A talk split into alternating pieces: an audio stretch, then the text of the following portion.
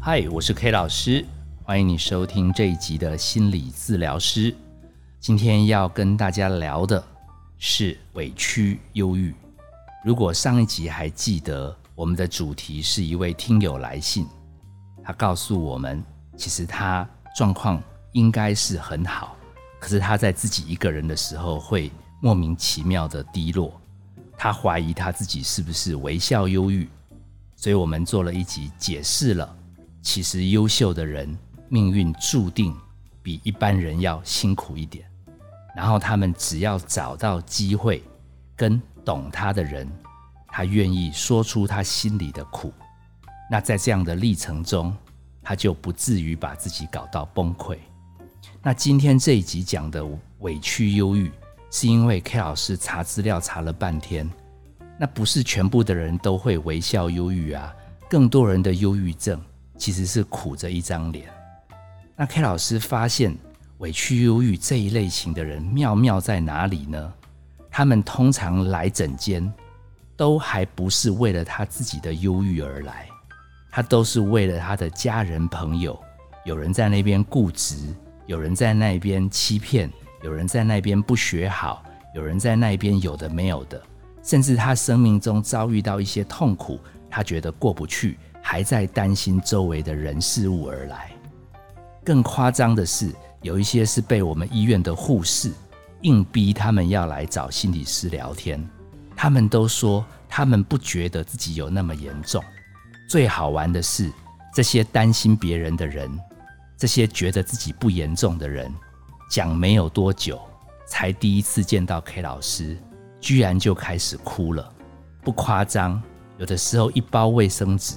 被用了大半包，他们还停不下来。他们那个水龙头平常没有开就算了，突然哈只开了一个头，他们就宣泄不已。有的时候听他们在讲担心别人，我都在想，他们怎么不怀疑自己，怎么可以撑到现在，居然还没有垮掉？并不是所有委屈忧郁的人都一定会得忧郁症，我在怀疑有些人。免疫系统有问题，有些人长东西，会不会都跟这种长期挂心周围的事，一直想把它解决完，然后得不到好的回应，把自己搞严重，而不会照顾自己有关？所以今天 K 老师想花一点时间来讲一讲比较一般的，也蛮普遍的，我们叫做委屈忧郁。严格讲，这些人。的委屈可以分成两大类，一类是他的生活真的很倒霉，一下子妹妹癌症，姐姐发疯，妈妈自杀。我有的时候在听这样的一个孩子处理自己家里这么多事情，这么多苦难，他要怎么熬过去？那更不要说有的人是在搭公车、搭火车、搭飞机。一次，全部的家人就一起阵亡，而他很幸运活下来。所以，委屈型忧郁当中的第一大类，就是人生非常多苦难，而集中在某几年当中一直的出现，让他们完全承受不住，而他们还奋不顾身，依然想要把这些事情可以求得一个圆满，最后搞到自己生病。另外，不夸张的是。有一些人，他没有遇到太多苦难，人生也蛮顺遂，只是刚好配偶的手机借过来用一用，小孩的笔电拿过来划一划，突然发现配偶在三年前有一段不为人知的婚外情，他们还出国旅游一起玩，居然档案整个挖出来。让我们这一类委屈，我们叫做遇到人心暗黑、人心难测。它不像是那种很折腾人的苦难，可是这种对世界不能再信任的绝望感，想要让自己再找回对家人的信任却找不回来的挫败感、崩溃感，也会让他们生病。我甚至有的个案，他们是因为相信小孩既然不肯读书。那就鼓励他们去找个事做。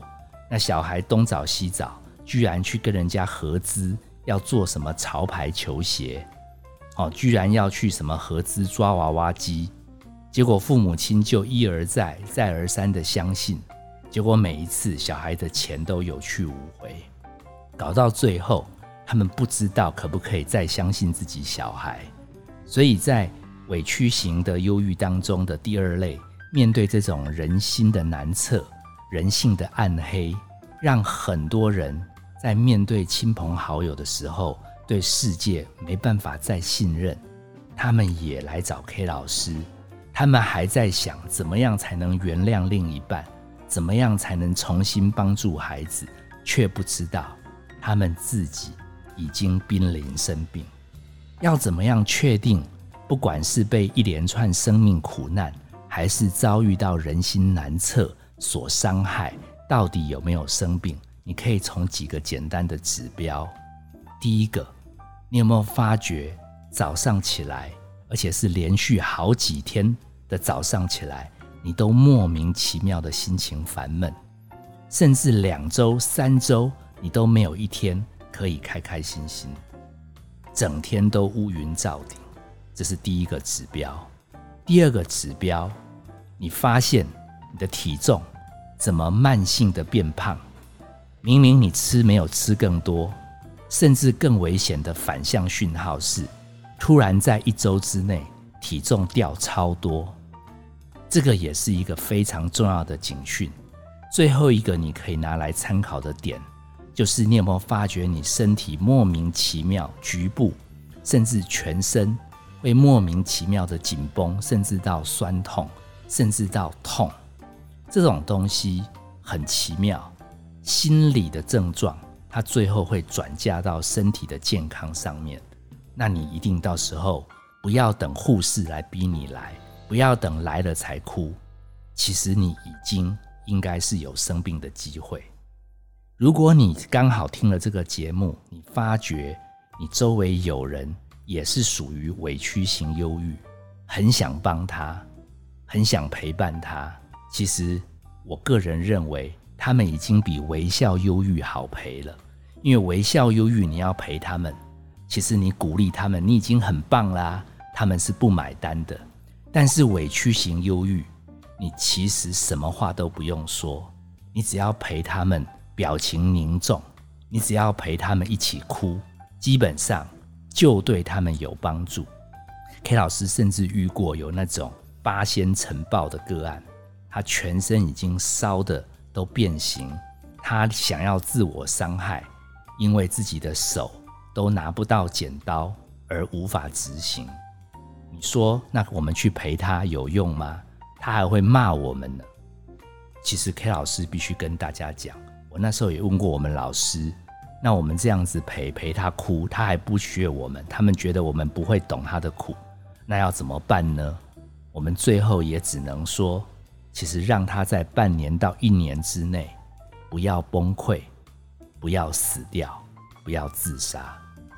其实苦难只要后面没有更多伤害，只要后面没有更大，其实蛮多人在一年半载以后会慢慢面对人生。起先 K 老师也不相信人生这么惨，被背叛。哦，遇到这么多亲朋好友的死亡，他要怎么走出来？但是的确从 K 老师的临床经验发现，真的有一些个案很神奇，他生命充满这么多委屈挫折，他居然不定时的给 K 老师回信说，这一阵子过得很麻木，这一阵子过得很暗黑，但是半年之后他又回信说，这一阵子他决定好好面对自己。再隔半年，他居然说这阵子他有好好的去换个工作，做一点不一样的事，甚至开始阅读其他的书籍，帮自己看开一点。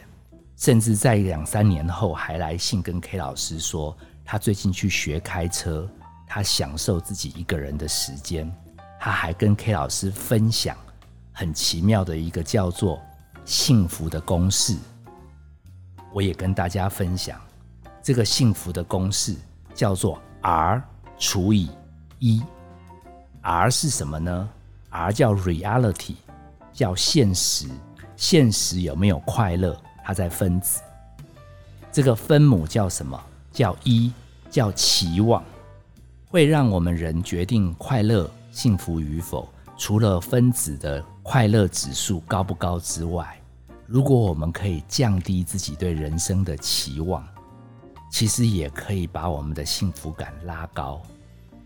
K 老师看到这样的信，还忍不住回他说：“其实你真的是我的知己，看着你这一两年的成长，走过麻木，走过面对自己，走过慢慢调整人生，我发觉你修炼的。”不是对生活的快乐有那么高的指望，而是你慢慢理解，真正的人生本来就有那么多的困难，而你修正了这个人生不如意十之八九的期待，你知道吗？K 老师其实刚好在硕士论文做的东西就叫做 ERD，期待还有现实的落差。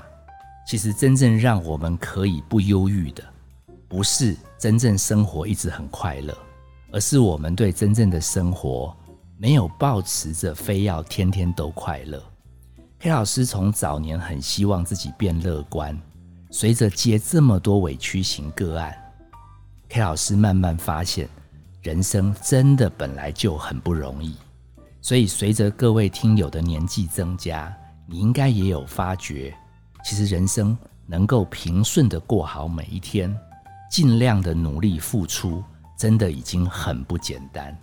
其实是很多听友来帮 K 老师校正了这个期望，我们的期望跟现实的落差越调越精准以后，其实 K 老师反而觉得真的好像心里比较不会那么容易忧郁，因为本来人生就有充满很多不确定性。那我们如果能够平安度过，已经就很不简单。我最后用一个小故事来跟大家共同勉励。K 老师每天都要东奔西跑去接个案。那有一天，K 老师到了一个公司，他们刚好有高阶主管要来巡查，所以他们基层干部还有人在把守电梯，让那个电梯管控闲杂人等不能上下自由行动，因为要等长官来。那 K 老师也乖乖在那边等，我看他在那边操控电梯，弄得很累。K 老师忍不住关心，就说：“机器真的很难搞哦。”没想到这个基层人员笑着对 K 老师说：“机器很难搞，没错，但人心更难搞。”K 老师边等边等，就在想：等一下上楼又要去处理很多其实很不好搞的个案，他们的状态也很苦。